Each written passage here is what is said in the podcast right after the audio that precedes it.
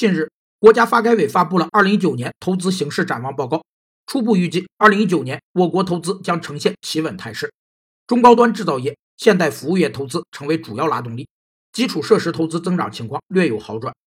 投资是指经济主体为获得经济效益而垫付货币或其他资源用于某项事业的经济活动，它只在生产和经营中才具有生命力。通过人类有目的的活动，使投资遵循一定途径，不断循环和周转，才能取得预期效果。投资有两个作用：一是投资决定经济增长，是经济增长的基本推动力和必要前提；二是投资是技术进步的载体，任何技术成果应用都必须通过某种投资活动来体现，是技术与经济之间联系的纽带。另一方面，技术本身也是一种投资的结构，任何一项技术成果都是投入一定的人力资本和资源后的产物。国家发改委预判，二零一九年制造业和房地产将是稳投资的主导力量，而基建是稳投资的重点发力方向。